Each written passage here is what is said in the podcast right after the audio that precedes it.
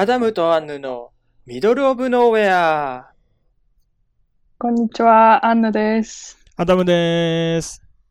前回エピソード1始まり、引き続き今回エピソード2に入りましたけれども、ここからは大学プラスそれ以降編、日本とアメリカの大学プラスそれ以降はどのように違うのかということを比べていきたいかなと思います。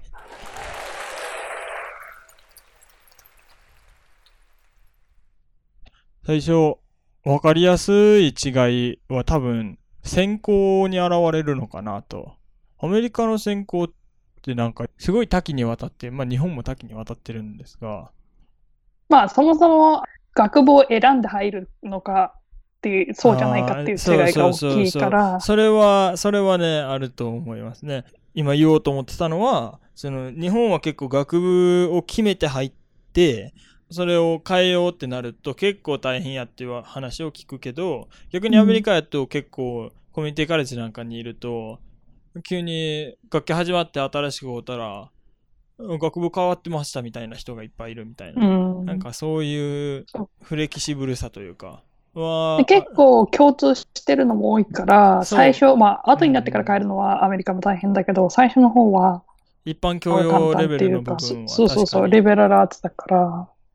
日本のってその学部がもう結構がっつり固まっちゃってるからもっともっと実践的で、その学校を卒業した後にすぐ即戦力になれるような教育の仕方をしている学部が多い気がする。で逆にアメリカの学校っていうのは、まあ、あの即戦力にならへんと使えへんビジネス系とか、まあ、うんそういうのは除いて、アカデミアな感じが残ってるような、まあ、若干偏見に満ち溢れたイメージはある。でも、まあ、これはまた偏見に満ちたものかもしれないけど、日本の方が、なんか学部をだから早いうちから決めなきゃいけないから、その分、うんうん。学部に必ずしも直結する職職業に就くわけじゃなくて、例えば法学部だからみんな法の、法関係のところにつきますかとか言ったら全然そんなことないみたいな。アメリカは逆にその変えられる分、大学や生やりながら自分の将来を考えたメジャーなりを最終的に選んでいける環境っていう、だからななんかあんまりその学部出たのに全然違う授業つきましたみたいなのは多くはないかな。まあ確かに聞いてる感じだと多くはないかなっていう印象それははある受ける。かもしれない。うんうん、確かにうちの親見てみても、なんか出た学部と今やってる仕事全然関係なかったりすそうるからそうそう。で、日本もなんかそういう人が別に多くて、それがなんかまあ普通っていうか。うん、全然普通な感じが確かにない。特にこっちはなんかその、大人になってからというか、その一回社会人経験してからも帰ってこれるような、なんかそういう社会保障システムじゃないけど、ちょっとこう帰ってきやすくってとか、あとはその、新しいえ仕事先のところから大学に通わせてもらえるとか、うん。しばらくこれやって30ぐらいになってからまた新しいこと始めるみたいな人も意外と多かったりするのかなっていうのは思ったり。うんしますね。なんか大学は、大学生って言うけど、年齢差の差が大きいのはアメリカの方が多分大きいよね。ああ特にコミュニティカレッジなんかはね。浪うん、浪人とかなんかそういうことするのに対して、アクセプタブルじゃないって言ったら変だけど。まあでも確かになんかその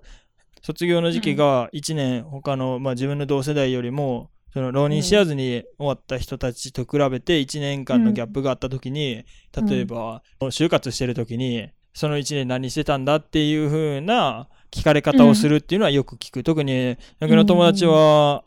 ね、浪人する人も多いけど逆にその途中で休学を1年間取って、どっかに出かけたりとか自分の好きなことしたりとかっていう時間を設けてまた学校に戻るみたいな人が多いんでその1年何やってましたかっていうのは確かによく聞かれるって就活の時にっていう話は先輩たちの話を聞くと、でも、アメリカも別に聞かれないわけじゃないけど、まあまあ。何してたのっていうそのトーンが、そうそう。面白くちょっとネガティブさを含んでるのが日本な感じのイメージで、うんアメリカは、おねだったら何してたんだよ、教えてくれっていう。そううそうそう。なんか興味興味的ななんかポジティブな感じでね聞いてくれるそうそうそうそれは。は本当に。ある。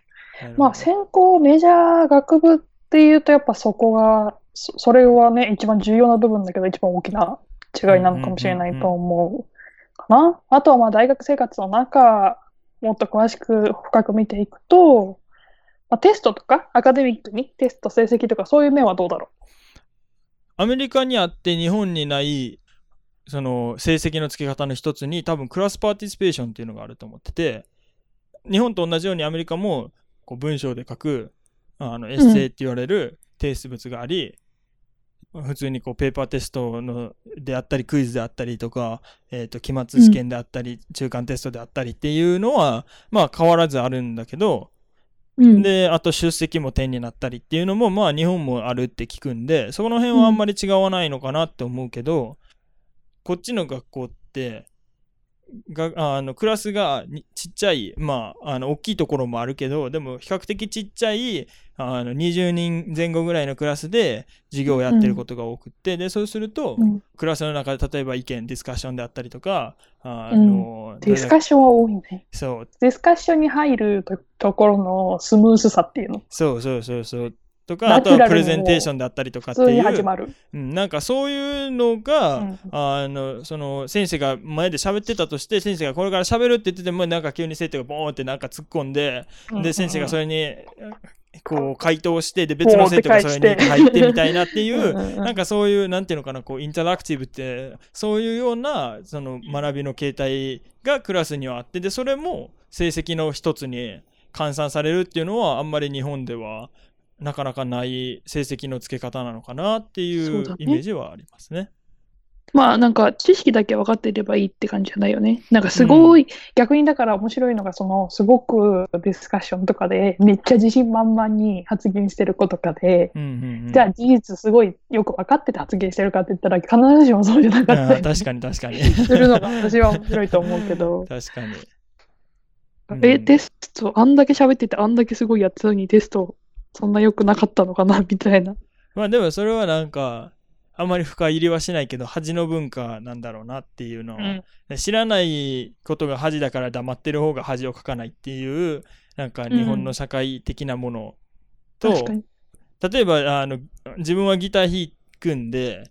こう日本にいた時にギターを弾くって言った時の周りの反応とあのこっちに来てギターを弾くっていう話をした時の周りの反応がすっごい違うくてぜめっちゃ面白かったのが日本では自分自身は、まあ、ギター弾けるけど、まあ、あんまり弾けないですよ。ちょっとしかやってないですよって言うしかないみたいな部分もあってで周りの人たちもギターやってるっていう人たちのレベルがもうそれで飯食っていけるぐらいのレベルの人たちのことを、まあ、うん。ギターができるみたいな自分自負していいみたいなところがあの暗黙の了解的にある。逆うん。にこっちに来るとコード3つしか弾けへんくってであのストロークもワンパターンしかできひんけど自分は1曲弾けるんだとか自分はあのワンフレーズ弾けるんだってなったらもうそれは自分はギターが弾けるって大々的に言ってしまうというか。うん。なんかそその違いい。ってすっごい自分の中で面白くってそう。でそれって多分なんかそれだけなんていうのかなこう自分に肯定的否定的っていうのは多分その社会的ないろんなものが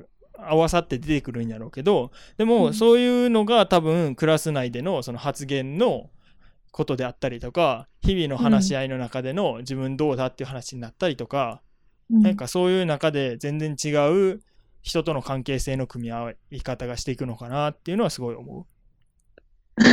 そのギターの話面白いわ。う。そう、なんかこっちに来てすっごい面めちゃめちゃ、こっちにいる人にからするとね、めっちゃあるあるっていうのが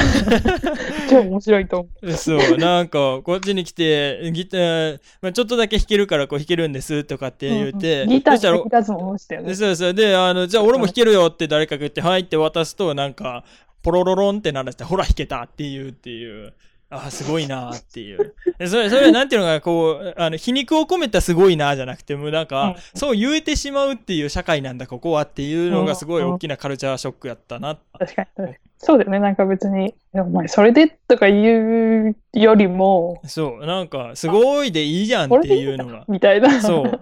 あ、そういうことなんだ。そう。みたいな納得のすごいなんだよね。そう。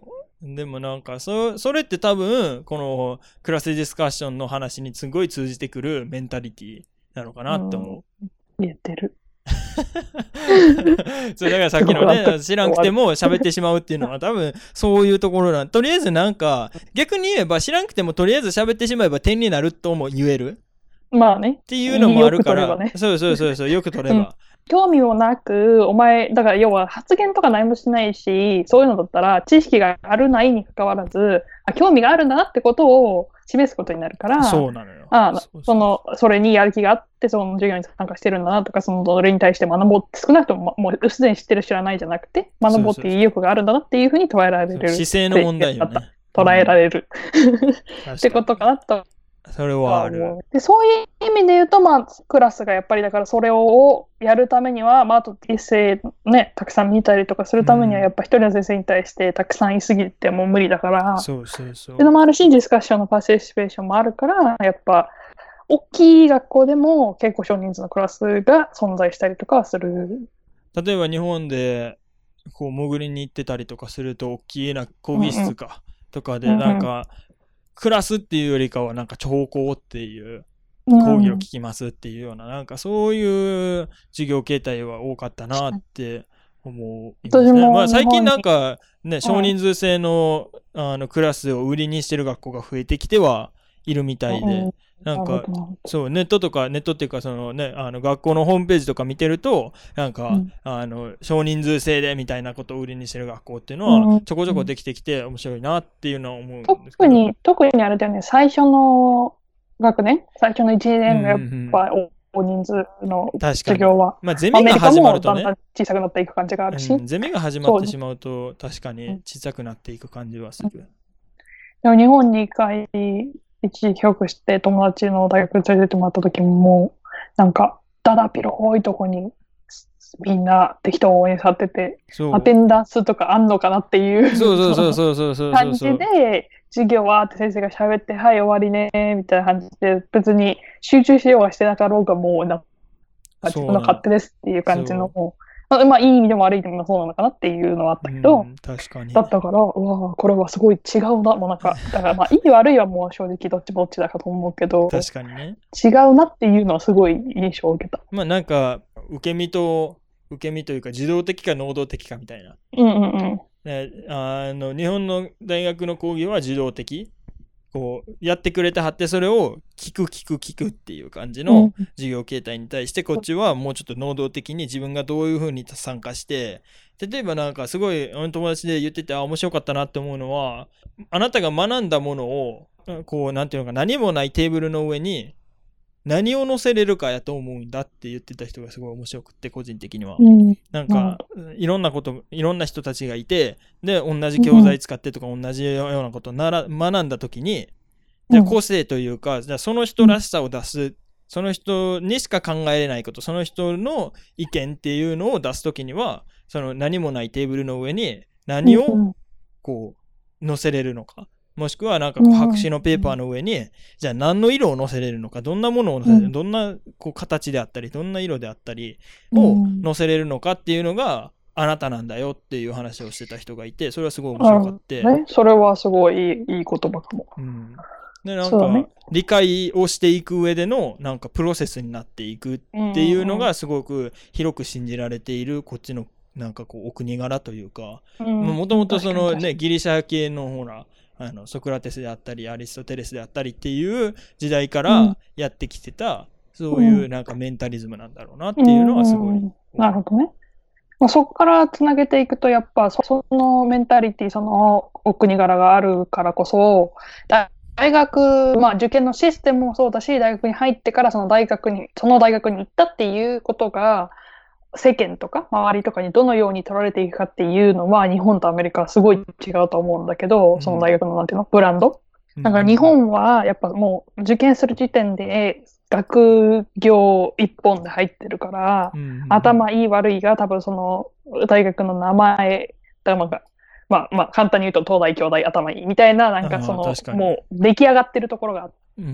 て、で、もちろんアメリカも大学はハイビーリーグとかいいところはいいって言われてるけど、なんか、その、なんだろう、ももともと入るときもそう、入るときのプロセスもそうだし、入った後も別に IB リーグにいるからっていうところの、なんだろう、ネームバリューがないとは言わないけど、うんうんうん、IB リーグに入ってることが、どうか効果とかいうよりも、そのさっきアダムが言ったみたいに、自分がその大学に行った結果、どういうことをしたかっていうところが問われるわけで、うん、確かに。だからその、ハーバードなりなんなりいいところには、ね、ギリギリで入ったとしても、結局そこで全然うん、できないよりも、自分に見合ったところとか、自分が本当に好きなところとか、自分がすごく、あの、学びたいことをしてる先生がいるところで、こんなことをやりましたよっていうことの方が評価されるし、なんか最終的にそういうことをやってる人が、IB リーグに行ったりとかしてるっていう面も私はあるのかなと思うんだけど、だからなんか、まあまあ、あの、アジア系を除くんだと思うけど、その、っていうのは、うん。その、IB リーグって、あの、なんだっけ、あの、人種で何パーセントずつ取るっていうのが決まってたりするの。うん、で、それでうん取るんだけど、でも結構それ他も決まってるよ。多分。あ、そうなの？うん。いや、なんかだから要はダイバーシティを求めてるからさ、まあまあ確かに。だからこんなことも聞いたことあるよ。ハイスクールあるじゃん。はいはい。ハイスクールで同じところから、例えたとえね、ハイスクールもレベルがあるわけよ。ここはどっちかというといい学校だみたいな。あるあるあると。あったとしても、そのハイスクールのいい学校からたくさんの子がそこに行くわけじゃなくて、まんべんなくいろんなハイスクールから取ら取るようにしてるんだって。ああなるほど、ね。だから、例えば、変な、すごく変なのだし、そこまで、まあ、中間ぐらいの学校で、一番トップだった子は、うん、IB に入れるのに、頭がいい学校で、20番目ぐらいだった子は、とか10番目だった子は、その IB に入れる、みたいなことも全然、まあ全然あるやろうなと、それは思う。なんかさっき言ってたのは確かにそうやなってすごい思って、うん。なんか、日本で、例えば自分兄弟生です、東大生ですって言うと、成績がどうだろうと、あすげえ頭いいみたいになる。えーうん。でもこっちだと、まあ、IB リーグって言えば、それだけで頭がいいとは、まあ、なりがちだけど、でも、なんか、その、それよりも企業側が欲しい人人材、人っていうのを考えたら、多分、まあ、IB リーグほどレベルが高くなくても、学校の中で、学生会に参加したりとか、こう、学校の何かに、こう、すごいいろんなことをその学校でやって、で、自分らしさみたいなのをそこで全面的に磨いた人の方が取られやすいんかなっていうイメージは確かにすごいあって、うん。だからそういうところなんかなっていうのは確かに確かに別に IB 行ったら、おすごいねってなるんだけど、うん結局なんか、あんまり大学、これから大学院とか、もうちょっとその上に上がっていくと、大学名も結構気になってくる、気になってくるっていうか、なんか結局なんか私が受ける印象は、周りにいる人、周りにいる大人とかね、うんうんうん。もう、なんか最終学歴みたいなので、あ、なんかハーバード出ました、コロンビア出ましたみたいな、いるんだけど、うん。そういう人が必ずしも大学、要はそのその大学1年生から大学4年生までのそのアンダーグラジュエイトって言われるところで、うん。必ずしも IB に行ってるかってたらそうじゃなくて、結局やっぱ高校から大学のところはそこでの専攻だから、そこの専攻にはやっぱりリミテーションがあるわけで。確かに。だから大学の間にどういうことをやって、それで大学院なりその、それより先なりになった時に、やっぱりそのハーバードとか IB スクールのそういうところが、やっぱりその、別にハーバードに行ってたからハーバードの大学院に行けるわけじゃなくて、確かに確かに。その大学、アンダーグラジュエイトと言われる大学の時代にいろんなことをちゃんとやってた人が、たり、その個性的なことをやってたり、自分が自分のその、なんだろう、経験をほ豊かにした人たちが結局大学になりその先でいいところに行っているっていう印象を受けて、だからなんか偉人とかさ、なんかプロフェッサーとかさ、なんかスピーカーに来るような、ね、人たち、講演に来るような人たちが結構最終学歴としての成績、成績じゃないや、えっと、ネームバリューうんうんうんがいいのはそういう理由なのかな。で日本はそれで大学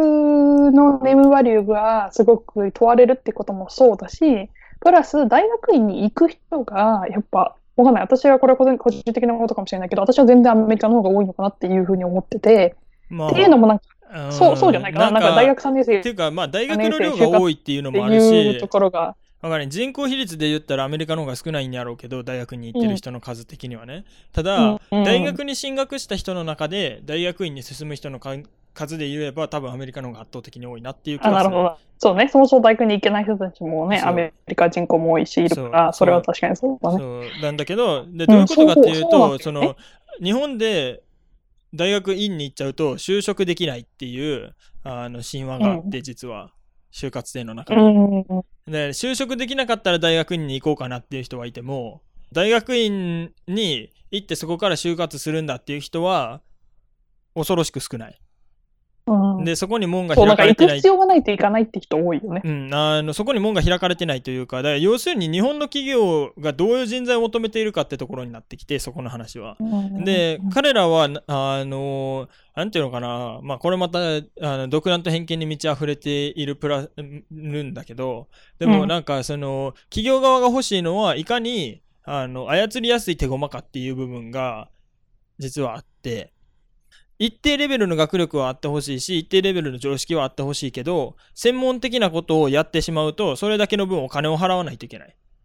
確かにね。だから、そねそう、だから自社で、あの、育成するのが一番安上がりな。っていう考え方のもと、新卒で何も知らへん、全然違う学部の人を引っ張ってくるっていうのが結構、会社の中では、あの横行しているんだそうで、あ、そうん、あの、リクルートにいたあの友人の人が、ぼやいてはったんやけど、で、う。ええがっつり言ってはったから、そうなんやと思いながら。ええそうでもだから。そう、だから、そういうこともあって、だからさっきのその、学部とやる職業が、あの、合ってないっていうのは、実はそういう裏もあって、いかにお金を払わずに済むかっていう企業側の算段も実は結構あったりする。そう。で、アメリカはどっちかっていうと実力主義やから、あの実力があればお金がもらえるし、実力がなければいつまでも昇進できないけど、あ日本はどっちかっていうと終身雇用は残ってないにもかかわらず、まだ終身雇用の時の、なんていうのかな、こう、メンタリズム的なのは残ってるんで。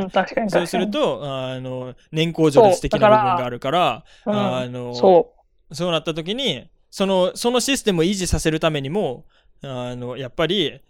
あの、実力のある人ではなく、全然知らんところから引っ張ってきて、で、そこから一全員ゼロからのスタートにしておくと、年功序列を保っていけるのよね。そうう。あとまあ、今の話から来て、少しだけ話がずれるけど、やっぱその終身雇用の話が出たけど、うんその大学にせよ、就職した後にせよ、日本はさ、ななんだろう、転職、転入、転入うんうんうんとかっていうところに対する、受け入れられてないって言うとちょっと言い過ぎかもしれないけど、こうなんていうの、あんまポジティブに見られてない、そういう人たちがたくさん、まあなんだろまあ、職人っていう時代から来てう、るから。いないっていうか、んうん、そういう感じがあって、別になんか、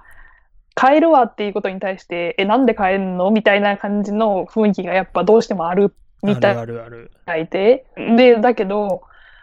アメリカだったら私たちが大学を編入するわ、編入する、してるわけなんだけど、うんうんうん。そうなるとやっぱそれを全然あり、ありありな方法なわけで、うん、あるあの、就職してからも全然点々、点々とって言うとちょっと言い方があるかもしれないけど、職がいろいろ変わって、うん。変わっていくためにいい風に変わっていってる人たちがたくさんいて、だからこそそなんか変わることはいいことだって、なんていうの、いいことのために変わってるっていうようなイメージがあるから、確かに。それが大学であっても、だから今言ってるところよりもいいところに行こうとか違うメジャーのところに行こうとかっていうところもあるし、あの、職だったら新しく会社を友達と立ち上げるから転職しますとか、なんかこういうことやってみたいから、あの、一年発起して出ていきますとか、そういうことにが全然ざらにあって、だから、私たち、まあ、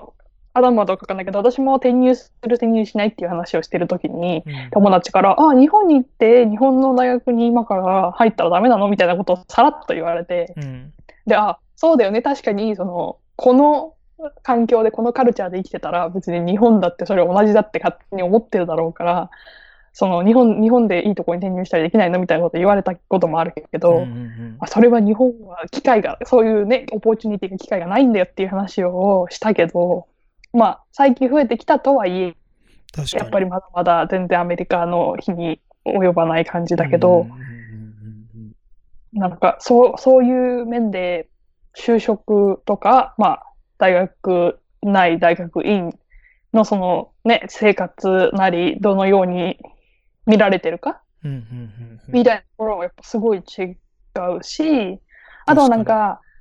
もう一つ面白いのは、あれだよ、コネ？ね。ね日本でコネって言うとなんかすごいこうネガティブなイメージを持った言葉として存在してると思うけど、だから、コネで入ったの？みたいな、コネ入学かよ？みたいなさ。コネで就職したんかよ？みたいなあるけど、アメリカはすごいいい意味でコネっていうか、だからなんか大学時代とか大学院時代にインターンシップしてる会社とか、そういうところに、が、その、そのインターンシップをしてる間に、自分のことを評評価してくれて、うんうんうんあの、もう、正社員としておいでよみたいなのはもうすっごいたくさんあるし、逆になうんうんっていうか、だからそこそれのためにインターンシップしてそう、るよってそう。ぐらいじゃん。そこなのよ。そうそうそうのためにって言ったらちょっと言い過ぎだけど、自分、自分をどういうふうにを見せていくか。こそ成功者って感じ自分をどういうふうに見せれるかのための一つ。そうどういうふうに見せられるかってこともそうだし、何か自分がしたいって言ったときに、ああ、それやってみなよとか、ああ、それだったらこういうことやってあげるよとか、それだったらこういうことやり、やろうよとか、何でもいいけど、そういうことを、その、いろんな方面で、いろんな分野でやってくれ、やってくれたり、協力してくれたり、ね、ゴーサイン出してくれたりするような人たちのネットワークをいかに作れるかっていうことがすごい問われてるから、まあまあ。外で、外出てきてからなんかイベントとか、ソーシャルネットワークの時間をすごい大切にするし、就職自体に直結する時もあるし、必ずしも直結はしなくても、あ同じ大学行ってましたとか、あなんかで何々の、夏の何々の時に一緒になりました、誰々です、みたいなのから、すごいプロジェクトに発展したりとか、なんか、わかんないけど、すごいそういう、そういうのがアメリカで言うコネと言われるもので、だから就職まあ、にせよ骨というよりかは、なんか、なんだろう、人脈だなっていう気はする。で、なんか、それもまたさっきの話とちょっとまつながってくんねんけど、なんか、その、恥の文化がまた、これまた嫌な感じに、こう、よーくわかりやすくそこに存在していて、日本で人評価、紹介するのってすっごい大変で、紹介した側が責任を負う。だから要するにどういうことかっていうと、えっ、と、例えば私が、あの自分の友達に紹介したとしてであんのがもしなんかその紹介した人にとって求めている人ではなかったと。まあまああのどっちが悪いかは置いといてあのまあ何かしら合わなかったと。なった時に、日本ではその紹介した私が責任を負うわけよね。だから人はあんまりそういう責任を負いたくないから他の人に対して自分の知ってる人たちを紹介したくないのよ。ん紹介したくないのよっていうか、まあ、このこの決めつけもまた良くないんやけど、でも、紹介しない傾向にあり。がち。はい。ありがち。だけど逆にこっちはそこの責任がないから自分は紹介しましたっていうこの人に紹介しましたっていうだけででその紹介した人とアンヌの関係性がどうなってもその2人のの責任であって俺は第三者でいられるわけよ。えこのアメリカとりあえず、とりあえず繋いであげるよね。そうそうそうそうそう。とりあえずガラスだからやってみなよって言って、それで必ずしも、それで自分この知り合いいるからじゃあどう？っていう、ん。っていう、うそういうところのなんていうそのフランクさというか。そうだね。保証も責任も別にそんな重々しいもんじゃなくて、えそうそうそうそう。とりあえず言ってみればみたいなそうそう。とりあえず声かけてみればいいや。それで助けてくれるよっていうそういうなんかいいかもしれんし、みたいなでそう。でそこ。がもともと社会全体的にあるからもっと人の人脈っていうのは作りやすくって、確かに。で言ったもん勝ち。だからさっきのそそれもそそのさっきのさクさだよね。そう。でだからそれがの良さは。でそれがさっきの例えばだから自分ギター弾ける弾けないの話も結局自分は弾けてなくても弾けるよってちょっとだけ弾けるよっていうことが自分を売ることになってでそれが後々のコネクションになっていくわけよだからそれを言えばいいしでそれを言えるためのそういう事業があるわけ、そうだね。なんかもうアメリカは何でも言ってみなよ、やってみなよが、なんか私は結構シリアスにいろいろ考えちゃうタイプだから、え？え？え？みたいなところあるんだけど、うん。結構言ってみなよ、やってみなよで、それでアフター、アフターケアないって言ったら言い過ぎだけど、こ丸投げというか、ね。う、そうそうそうそう。あえそんな軽い気持ちでいいんですかねって思っちゃうことが多いぐらいそればっかりで。まあ、でもだからこそ生まれるなんかベンチャー企業みたいなそういう新しい、うんそれででもそのアイディアが交差する場所が多いから、なんかそれでスパークするときはスパークするしみたいな感じ。そのそういうで新しいコネクション、新しいネットワークを作っていく場としても必要なのがやっぱりその課外活動というか、うん、そうね。アカデミック、ももちろんクラス内でたくさん人に会うんだけども、まあそれだけじゃなくて、それ以外に何をするかってところも、やっぱアメリカはその就職なんなりに問われるところで、うん自分のフリータイムをどういうふうに使うかっていうのと、あとは extracurricular activity をどういうことをやるか、課外活動をどういうことをやるかってところだよね。確かに。だからその学外で何をするかみたいなのは大きかったりするよね。だから例えばなんか俺の友人でニューヨーク市内にいる人で演劇系のことをやってる人なんかは学校に行きながら学校にいない時間は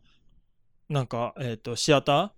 うん。に結構入り浸って、シアターで働いてたりとか、シアターのその裏方の部分に回り込んで、で、うん。学生やって、学生やりながらそこで勉強しながら、そのシアター内でいろんなアクターさんであったりとか、プロデューサーさんであったりとか、それから裏方の人であったりとかっていうコネクションを作りながら、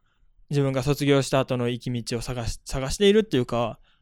そう、卒業して、例えばこんなことやってるんで、まあ、あの卒業した後いかがですかみたいな、結構やってる人が多かったりとか、あとは、あのシリコンバレーにいる人も、なんか、やっぱり結構コンピューター系のね、マイクロソフトであったり、グーグルであったりとかっていうところに結構、うん。あの出入りして、学生の時からね。で、あの実際にちゃんとそのオフィシャルに働いているわけではないけど、そこの人たちと顔なじみになること。で、どういうことをしてるかっていうのをちょっと話すこととか、それも一つの課外活動、そのちゃんとしたなんかボランティアとか、インターンシップとかみたいな形でやってなくても、そういう人が出会う場所に行って、自分こんなことしてるんです、こんなことに興味があるんですって言ってること自体がすでに課外活動になり得る。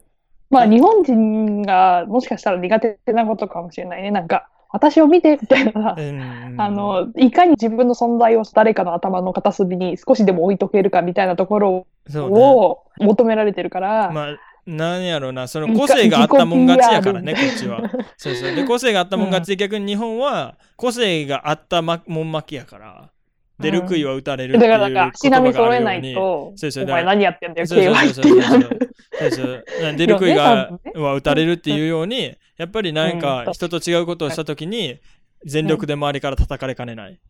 そうだね。それで、アメリカは出てる杭じゃないと忘れられるのね。そうそうそうそうそう。その他大大勢になってしまうっていう。そうそうそう。出る杭は与えられなくて、お前なんで出てねえんだよってなるわけだそうそうそうそう。早く出てこいよってなるわけだから、サークルなんて名前じゃないけど、日本でいうサークルとか、クラブ委員会、部活動と言われるものに値するものもこっちに全然あるけど、まあ、位置づけも違うし、あまあ、捉え方も違えば、それに対する取り組み方も違えば、まあ、ここはやっぱちょっと言葉で説明するのは難しい。日本のサークルもね、ピンからキリまできっとあるだろうしまあ、アメリカの課外活動もピンからキリまであるから、まあそれをこう一緒くたにはできないんだけど、でも、やってみると違うなっていうのはやっぱりすごく感じるもので、まあ私も別にね、日本の話は友達から聞く話とか中心だけど、どんどん派生していくイメージがあるのはやっぱりアメリカ。別に枠をどんどん超えていくというか、課外活動をね、クラブだったらクラブでここから始まるけど、そこからどういうふうに成長していくか分かんないみたいなところで、その成長を見られてるのはアメリカの感じで、まあ日本のサークルとかだったらそのままね、まあわかんないテニスとか楽しんでややりましょうとか、大学内で違う学部の人と会いましょうとか、まあなんか内輪だけっていうとちょっと言い過ぎだけど、それなりに。小さいコミュニティで行われてるようなイメージは、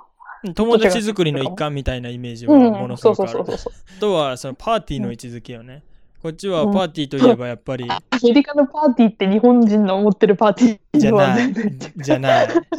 なんかもうとってもフォーマルで、こう、本当に人に会って人となんかこう、あれする場所だけど、日本はパーティー、パーティーというかまあなんか、パーティーとも言えないんだろうけど、まあいわゆるこう飲み会みたいな合コンみたいな。えでも、だから日本で言うさ、そういう飲み会だったり、合コンだったり言うのがさ、もうアメリカはパーティーに加えてんじゃん。アメリカのパーティーのレンジが広いじゃん。まあまあ確かに別に。その集まりはパーティーだって言ったら、パスタパーティーだ、ピザパーティーだ、集まりはパーティーなんだよ、それは。ピザ食べて一緒に食べたらパーティーのピザパーティー。確かに。パジャマパーティーは一緒に寝たら、お泊まり一回はすれば、それはパジャマパーティーなわけじゃん。ねだけど、別にそっから、マジの、マジのパーティーとか言うと、ちょっとなんか他がフェイクみたいに聞こえるけど、あのシリアもっとスなパーフォーマル、ティーね。インフォーマルからフォーマルまで、シリアスから軽いのまで、その大きなところを全てパーティーと呼んでるわけだよ。だっても確かにね。ともとパーティーって多分、ほら、人の集まりっていう意味だけだから、うん、確かに。英語的に言えば。なんか、だから、あの、ほら、全然ちょっと、ちょっとだけ話が変わるけど、あの、なんだっけ、えっと、お店とかに食べに行くと、一つのテーブルに、例えばね、うんうんうんわかんない、なんか、レストラン行って、5人一緒に座ったら、なんて言われるかって言ったら、 party of five って言われるわけじゃん。確かに。つまり、その、5人集まってますよって言われてるわけだから、うんうんうんパーティーってそもそもそういう意味だからさ、別に、フォーマルかインフォーマルかとかあんま関係ないじゃん。なんか日本人の、うん日本人が思ってるアメリカのパーティーってやつはそのフォーマルのところだけをすごい取られてるからさ、プロムとかさ、プロムはすごいフォ超フォーマルまだけど、あ超フォーマルだね。そそれがパー、それだけがパーティーではないよね。アメリカは何でもパーティーやん。エンド・オブ・イヤーで最最後に一緒にお菓子食べたらそれもパーティーだしさ。何ねでもパーティーだから、何会みたいなもんか、日本。そうそう。お泊まり会、お楽しみ会とかそういうの全部含めてパーティーだから、忘年会、新年会みたいなね。うん忘年会、それをそうそうそう。忘年会ってないよね。忘年会って、忘年会っていうアイデアはないね。なんか年、年をうん忘れようなんていう。ハッピーニューイヤーに対する執着がないから、クリスマスに対する執着はすごいけど、まあまあ、サンクスギビングとかイースターは。ね、ニューイヤーはあんなに軽いんだってぐらいに軽いです。これは本当に。まあまあ、もう弟は学校が1月2日から始まります。ね これもまたびっくりされるから、私も高校生の時は7月2日、1月2日からだったけど、えうんみたいな。ウィンター取った時は 1月3日からやった。おせちどこっていう。これはまあ面白い。日本ではまだ寝っ転がってる時期。けど、うん本当だよ。なるほどね。正月特番を見てる時間だよ。確かに学。校って、先生来んのかなって私本当に思ったもん、一番最初の時。確かにね。と来んの？だって朝も早いからさ、アメリカ。あ、あと、結構喋ったね。あとは、お金かな？一番重要なのはファイナンス、お金ですね。お金かな？いや、もう、もうこれは本当に、まあでもあれだな、日本は、あの、塾とかにかけてるお金とかがあるから、その、入る前にね。まあまあ確かに。でその全体で300万ね。だからが一人暮、らしとかし始めてとかいう子も多くなってくると、うんまあ、五分五分かな。まあまあ、まあ学費は安いよね150万ぐらいかな、私立でも。国立になればまあ50万ぐらいだし。もう、もうあの、本当に、これはみんなにやってほしいことだけど、一回、ウェブサイトに行って、ゼロの数を数えてほしい。これは本当に思う。みんなゼロの数数えて、そうゼロ2つす。足すの忘れないでね。そうそうそう。ゼロ2つ足して、さらにそこに今載ってる数値のゼロを数えると、日本の、日本円ぐらいに。だいたい日本円ぐらいに。そう。だから、なんか、だって、今ニューヨークの中で、えっと、まあ、私が行くかもしれなかった、そこに行かないけど、行くかもしれなかったところで、まあ、それは、state のパブリックのカレッジだけど、そこに行くとしたら、まあ、私は、インターナショナルにカウントされるから高い、 in-state って言って、そうそう New York State 民じゃないから高いんだけど、それで tuition だ。、だいたい3000、待って、3000ドル。だから、3万ドル。日本円にすると、それ、あれ、1年？あれ、半年だよね ?1 年だっけ ?1 年か。それで、1、10、100、1000万。待って待って、1、10、100、1000。あ、わかったわかった。1、10、100、1000万、10万、100万。うん。300万。まあまあまあ。だから、あの、俺の友達がいね、行ってる、例えば、スーニー・ビンガムトン？うんなんかは44万ドルが年間の学費。で、その上に生活費が乗ったら、およそ 6, 6万ドルぐらいと換算すれば、まあ年間600万ドル？違うわ、600, 600万円？円ドルだから600万円。6万ドルやから円やね。600万ぐらい。ってなれば、まあまあ、そんなもんかなっていうこれを気は4年間確かに。でもこれカリフォルニアに行ったらもっと恐ろしくて、カリフォルニアは学費だけで6万5千ドルとか7万ドルとかして、で、その上に生活費が乗っかってくると、年800万から900万ぐらい800。万とかざらにあるんじゃない？うん、あるある。?700 万、と800特にあの、う。カリフォルニア大学系列は高いので、あの、UCLA のとか、カリフォルニアに住んでると安いんだけど、カリフォルニアじゃないところから来る人のやつはバカ高い。そう、6万、学費だけで6万ドルどういうこと？って言いたくなりそうだけど。そう。いやー、本当に。まあまあ確かに高い。それで、で、まあ、それで大学、留学に来るのはどうなのっていう話はまた違うエピソードにしていくと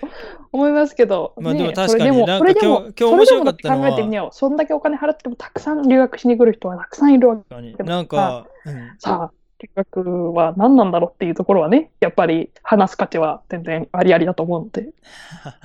そうでも今日なんかあのツイッターをバーっと見てた時になんか一橋大学の,、あの寮費が値上がりになるみたいな、うん。でそれの反対のためにリツイートしてくれみたいなのがまあ回ってきてて。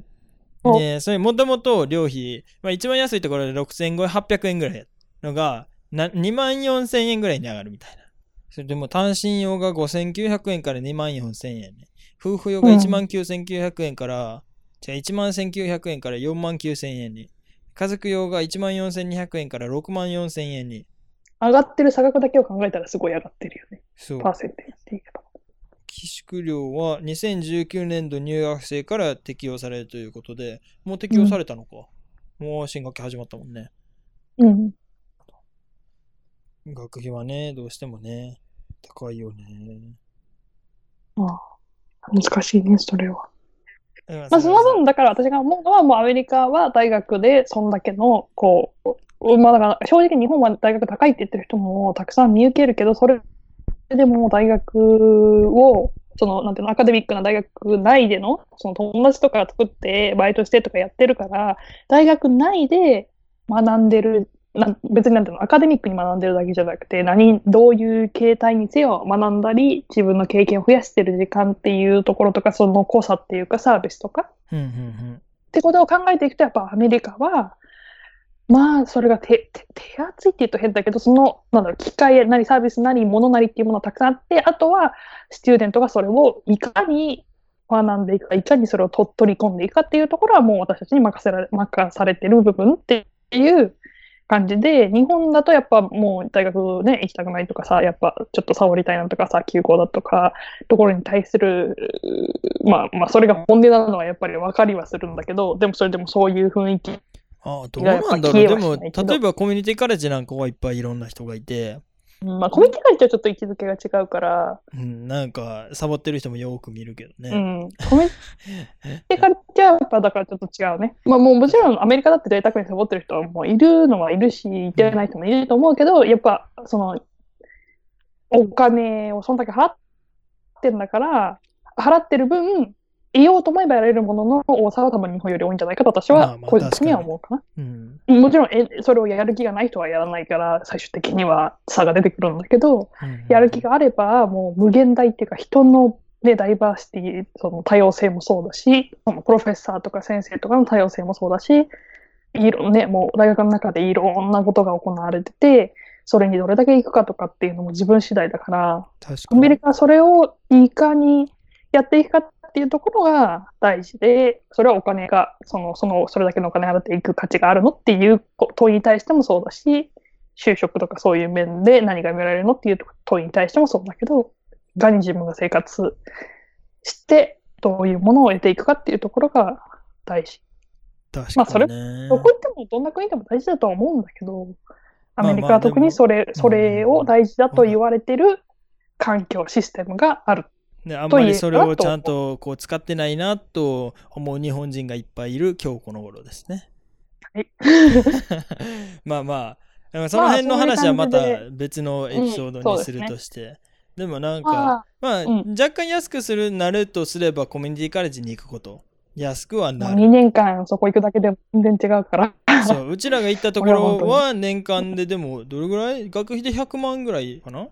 そうだね。コミュニティガレッジだから、一応量がここはないから、確かに。それはもう個人的にいかにやりくりするかでう、ん、まあでも俺の滞在費で見ても年間200万200ちょ万ちょっとぐらいやったんで。うん。だからそれを考えて、もしその2年間ね、コミュニティガレッジ2年こう行けば。間として、その2年間を普通の私立とか普通のところに行って、うん。300万、400万年間払ってかける2だから、うん。ね、300万、400万の安めのところに行っても、800万、600万、800万かかって、高いところ行ったらもっとかかって、そうね。ところを考えると、そこでそれだけセーブできたんだったら、あと2年間はもうちょっと、あと2年間普通のところに行ったとしても、まだ、確かに。やしコミュニティカレッジでいいコミュニティカレッジで言えば意外と日本の私立に行くのと変わんないっていう事実もある。そうだね。プラス、やっぱこれはまあ日本人の人が思ってることかもしれないけど、あの、コミュニティカレッジと、コミュニティカレッジっていうのはなんか、あ2年で終わるところ、まあ、コミュニティ、うん、コミュニティカレッジのイメージっていうのが多分日本にいる人のにとは違うんじゃないかなっていうのは私はすごく思って、なんか別にレベルとかは、正直言ってそんなに、まあ、うん授業によるはするんだけど、レベルとかがすごく下すぎる場所ではなくて、むしろコミュニティカレッジでちゃんとやってるような人たちが、その4年生のところに編入して、まあまあそこでコミュニティカレッジもピンからキリかなとは思うからなんとも言えんけど、例えばうちの学校なんかは、あの全米で150、トップ150とは言われているが、実際のランキングで言えば、ほぼトップ40に入ってくるぐらいの学校やったんで、あ、そう。そうそうそうそう。えっ、とね、去年のランキング3 38位かなんかやったんで、おお、だから、知らんかったわ。そう。まあ、それ、そう、ピンからキリもそうだけど、なんか日本で言う